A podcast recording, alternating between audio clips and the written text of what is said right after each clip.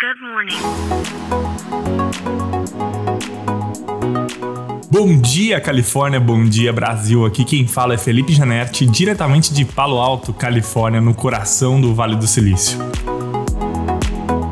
Hoje é sexta-feira, dia 3 de novembro de 2023. A WeWork, uma empresa que ganhou o mundo né, na última década com seus espaços de, de coworking espalhados pelo, por todo o planeta, deve pedir falência na próxima semana. Bom, a WeWork vem há muitos anos, né, desde a sua fundação, né, gastando bastante dinheiro para expandir, que é muito comum aqui no Vale do Silício as empresas usarem boa parte do dinheiro arrecadado e gastar com expansão, né, porque isso tira a concorrência uh, da frente, faz com que você cresça numa velocidade que outros competidores não vão conseguir alcançar. Uma vez que você tem digamos que o monopólio daquele mercado, você para de gastar dinheiro né, e começa a coletar os lucros, né, os benefícios de todo aquele esforço.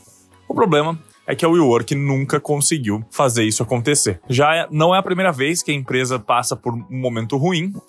Uh, acho que o pior momento da empresa foi no pré-IPO, quando ela tinha uh, um valuation muito acima do que aquilo que eles de fato conseguiram fazer quando de, uh, finalmente conseguiram fazer o IPO. E agora ela passa por um momento muito difícil de novo. Só esse ano as ações da empresa caíram 97%, chegando aí a menos de 2 dólares. A empresa hoje vale 1 dólar e 12 centavos por ação. Bom, vamos falar o que, que eu acho né, que vai acontecer. Pedir falência aqui nos Estados Unidos é algo muito comum, né, principalmente para empresas de varejo, que a gente vem, eh, tem visto isso acontecer com mais frequência nesses anos onde o capital começa a ficar mais caro, porque diferente do Brasil, aqui nos Estados Unidos, você pedir falência é uma forma de você reestruturar a empresa. As empresas, né, que são limitadas aqui nos Estados Unidos, uh, o dono delas, né, os principais acionistas não carregam os ônus no seu CPF, digamos assim. Então, uh, se a empresa chega num tamanho, que é o que aconteceu com o WeWork, e ela tem diversos contratos com diversos lugares ao redor do mundo, né? E ela não consegue honrar com aquilo, ou não vai conseguir transformar aquilo num lucro num uh, futuro muito próximo. A melhor opção é file for Chapter 11, né? Que é pedir a, a, a pedir a falência, aqui decretar falência, e com isso ela consegue, né? Mais tranquilidade para negociar todos os contratos que ela acha que não valem a pena, todos os custos que ela pode reduzir, etc. Acho que um bom exemplo foi a Toys R Us, né? Uma empresa de brinquedos aqui dos Estados Unidos que pediu falência cinco anos atrás e agora volta né, de uma forma totalmente renovada, a empresa volta a operar aqui nos Estados Unidos. Eu não acho que a WeWork deva sumir, né, do mapa, que a empresa deva decretar falência e fechar todas as suas unidades. O que eu acho que vai acontecer é que ela vai fechar, a empresa deve a, a, se livrar de tudo aquilo que não faz sentido, que foi usado como crescimento, né, e se consolidar como uma marca muito forte, né, no setor de coworkings, mas somente com aquilo que vale a pena para a companhia em termos financeiros. Bom, vamos aguardar. Os rumores apontam, né, que isso deve acontecer na semana que vem e isso deve dar uma chacoalhada, né? Não só no mercado de real estate, mas também no mercado de tecnologia. Porque o WeWork, né, querendo ou não, se posicionou dessa forma, né, nos seus momentos de auge. Então é isso, a gente fica por aqui. Semana que vem tem mais. Tchau.